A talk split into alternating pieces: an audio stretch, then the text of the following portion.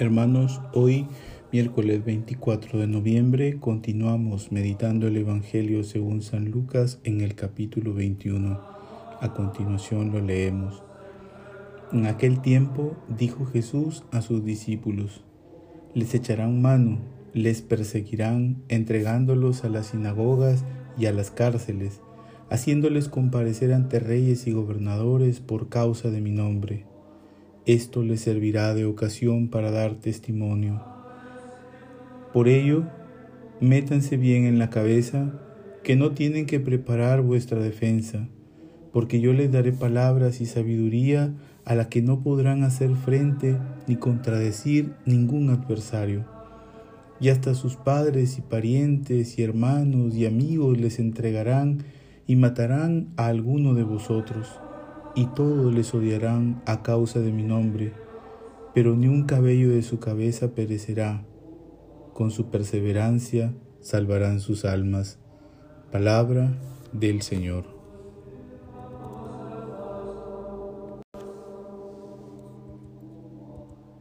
Hermanos, estamos en el capítulo 21 de Lucas. Recordemos que en el itinerario de este evangelista, Jesús ya está en Jerusalén, lo cual significa que Jesús vive en zozobra, pues los líderes religiosos judíos piensan en matarlo.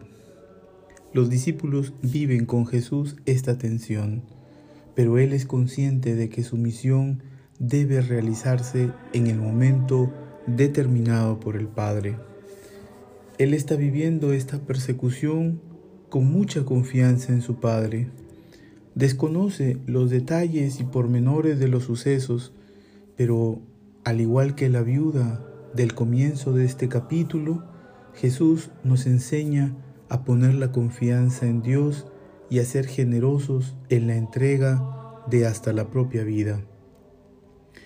El texto de ayer en el que Jesús nos dice que habrán desastres naturales, guerras y cosas, nos pide también no tomar ellos como un distintivo de su venida, ni mucho menos las persecuciones de las que nos habla hoy, sino que antes bien confiemos en la providencia del Padre que cuida de nosotros en todo momento. También en el texto de hoy se deja entrever las primeras persecuciones que sufrieron los cristianos a causa de su fe. Jesús mismo nos ha venido recordando a todos que debemos confiarnos en el Padre cuando llegue el momento de dar testimonio de Él. A lo largo del Evangelio hemos sido testigos de que Jesús, a Jesús le han preguntado qué se debe hacer para alcanzar la salvación, la vida eterna, la felicidad, etc.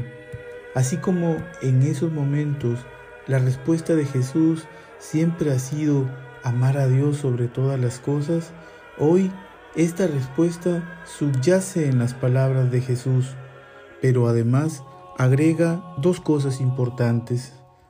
Primero, que el amor a Dios sobre todas las cosas es incluso sobre nuestra vida misma.